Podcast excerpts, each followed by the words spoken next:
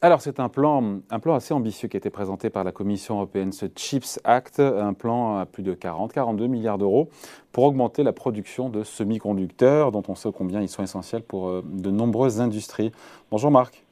Bonjour David. Marc Vigneault, journaliste au point. Alors c'était mardi, on arrive avec un petit peu de retard, euh, mais il faut rappeler quand même que ces puces électroniques, c'est important, on les retrouve quasiment partout, euh, les smartphones, les éoliennes, les PC, et j'en oublie, les avions, les machines à laver, les panneaux solaires, il y en a partout. Et comme dit Thierry Breton, le commissaire européen marché intérieur, sans semi-conducteurs, pas de transition écologique, pas de transition numérique. Voilà, il a raison, il a raison. Bah oui, comme vous le disiez, euh, les puces, euh, c'est euh, essentiel.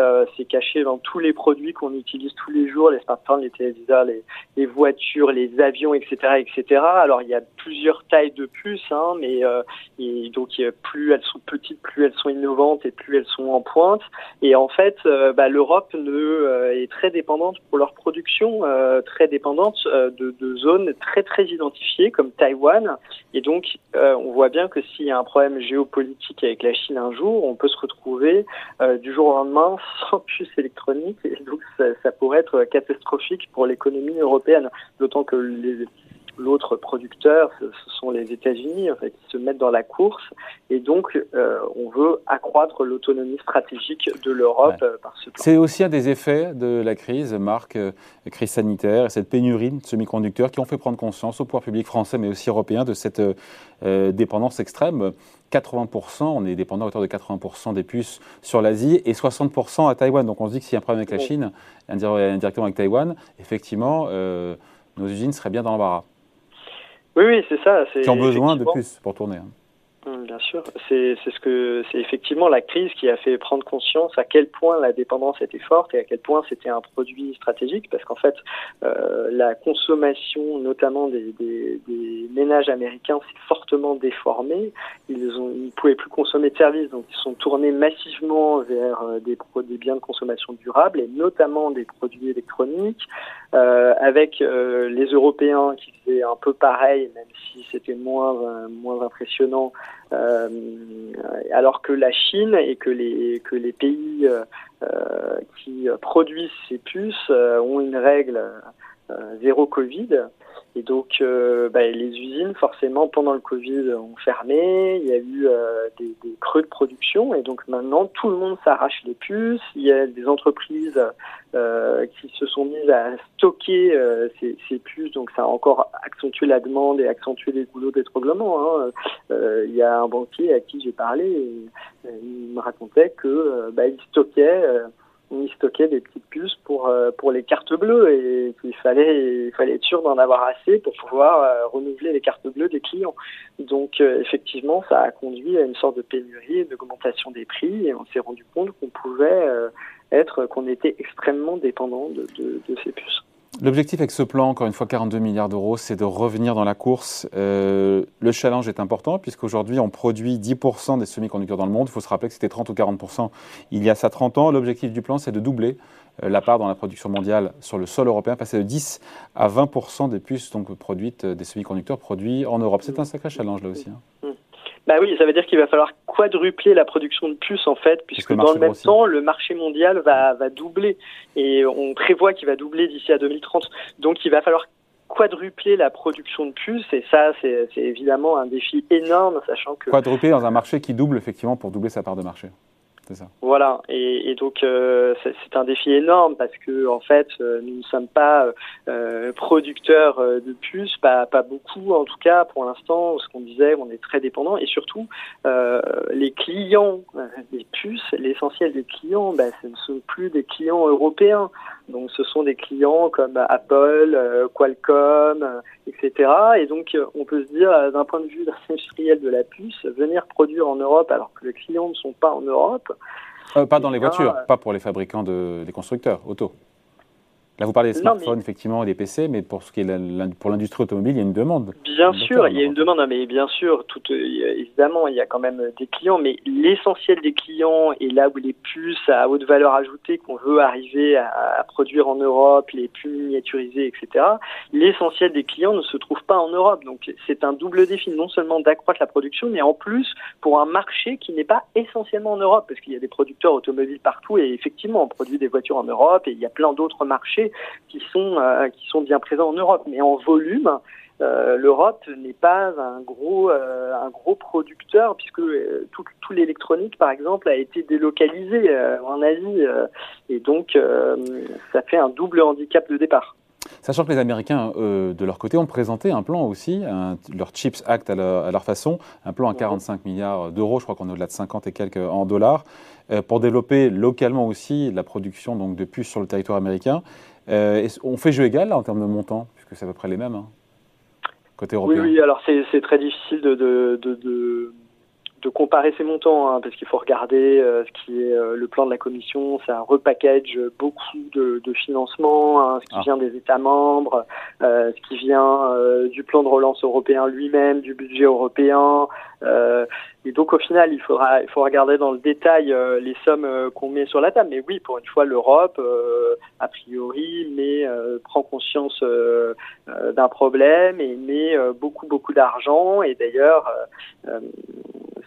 c'est en contradiction d'une certaine manière avec la règle des aides d'État, c'est-à-dire que on sait qu'en Europe, on est très strict sur l'idée qu'il ne faut pas subventionner les industriels pour ne pas fausser la concurrence. Et donc ah, pour le, coup, la, doctrine a changé.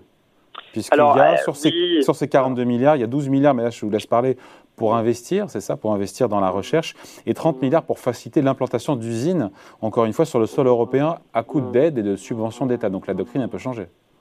Oui, oui, alors il faut relativiser le, le changement de cette doctrine, hein, parce que euh, Margaret Vestager, qui est la commissaire à la concurrence, dit que euh, non, ça sera dans le cadre des, des, de, des aides d'État existants et que finalement il y a assez de flexibilité. Mais effectivement, Thierry Breton est pas tout à fait sur la même ligne et lui il explique que c'est un peu nouveau, c'est une nouvelle génération d'aides d'État. Euh, en tout cas, ce qui est sûr, c'est que euh, l'Europe se dit qu'il va falloir investir beaucoup, beaucoup, et ce qu'il va falloir regarder aussi, c'est ce que l'investissement privé suit, hein, parce que je vous dis euh, si la demande n'est pas en Europe, est-ce que des industriels vont, venir produire en Europe? Il y a des, des pays d'Europe du Nord qui s'inquiètent aussi, qu'on subventionne éventuellement des acteurs américains pour créer des méga usines de puces, euh, parce que en fait finalement il y a très peu d'acteurs industriels qui sont capables de produire massivement ces puces, et donc on a peur qu'au final l'argent serve à faire venir une entreprise, par exemple euh, américaine, qui produise des puces sur le territoire européen. Alors c'est sûr que ça, ça créera de l'emploi et ça permettra de, à l'Europe d'être euh, autosuffisante, mais ça sera toujours un acteur américain. C'est pour ça que d'ailleurs Thierry Breton a inclus euh, dans le paquet qu'il a présenté, qui doit encore être négocié avec le reste des institutions européennes, hein, c'est-à-dire. Euh, Donc c'est-à-dire qu'on ne résout pas la question de l'indépendance économique, Marc? C'est-à-dire que on réduit pas avec ce plan notre dépendance, puisqu'on pourra avoir des acteurs américains qui produiraient sur le sol européen, mais qui pourraient d'ailleurs aller rapatrier ça dans leur pays. Voilà, en cas c'est pour ça que Thierry Breton a inclus une disposition qui est un peu controversée. En cas de crise, les Européens pourraient dire euh, aux, producteurs sur euh, son sol, euh, vous n'avez plus le droit d'exporter et vous favorisez. Les Américains le font dans l'autre sens, je crois. Hein. Oui, oui. Alors le problème, c'est que c'est euh, toujours délicat vis-à-vis des règles de l'OMC, et c'est vrai que de l'Organisation mondiale du commerce, et c'est vrai que nous, Européens, on a toujours été un peu plus sourcilleux que les Américains de respecter ces règles et de, de, de, de promouvoir un monde ouvert et qui respecte les règles du libre-échange. Et donc là, effectivement, il y a une disposition hein, qui permettrait de, de, de bloquer euh, les exportations en cas de tension euh, sur les approvisionnements. Donc déjà, ça voudra dire qu'il faudra que la production européenne soit très développée, puisque si on commence à dire aux acteurs européens, vous n'exportez plus, et que les autres pays font pareil de leur côté, euh, on voit bien qu'on aura un problème. Et puis ensuite, ben, il y a certains pays qui ne sont pas d'accord avec cette philosophie, qui pensent que les, petits pays du Nord, notamment, craignent que en fait on, on subventionne des grands pays européens qui vont avoir les usines qui vont avoir la recherche et que euh, eux euh, et que euh, la philosophie du, du libre échange ne soit pas vraiment respectée et que ne bénéficient pas de tout ce plan puisque l'argent va bénéficier aux États membres qui peuvent accueillir ce genre de méga usines et qui ont déjà des, capacités dans le secteur. Juste Marc, on finit là-dessus, mais vous me disiez que sur 42 milliards, il y a une part qui est recyclée. Quelle est la part d'argent frais? Je me pose la question parce que est-ce qu'il faut ou pas relativiser les montants qui sont annoncés, qui sont en jeu, quand on voit que le groupe taïwanais TSMC, qui est le leader mondial, va investir rien qu'à lui seul 36 milliards d'euros juste pour cette année mmh. Oui, oui, non, on peut dire qu'en additionnant tous les financements, on est probablement à hauteur de ce que de ce qu'indique la Commission, mais voilà, c'est pas forcément que des financements nouveaux, c'est ça qu'il faut voir. Alors, c'est-à-dire qu'en termes de volume financier, on a quand même une puissance de frappe qui atteint les chiffres euh, évoqués, les 42 milliards.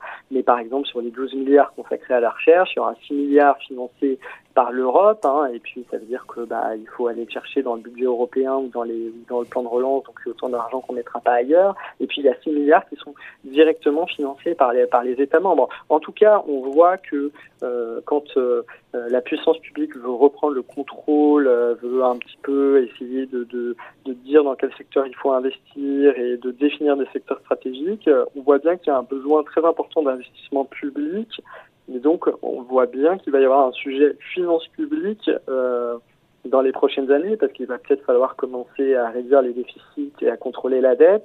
Et donc, on ne pourra pas éternellement utiliser l'argent euh, européen qui est de toute façon issu euh, des contributions des États membres ou d'impôts européens. Donc, euh, il va falloir, le, budget européen va avoir besoin de ressources propres qui restent encore à inventer. Et donc, ça veut dire que cet effort, pour ne pas perdre la souveraineté européenne et être autosuffisant, va nécessiter de faire des économies ailleurs dans la dépense publique. Et on pense notamment aux dépenses sociales en France. Ah, c'est un autre sujet.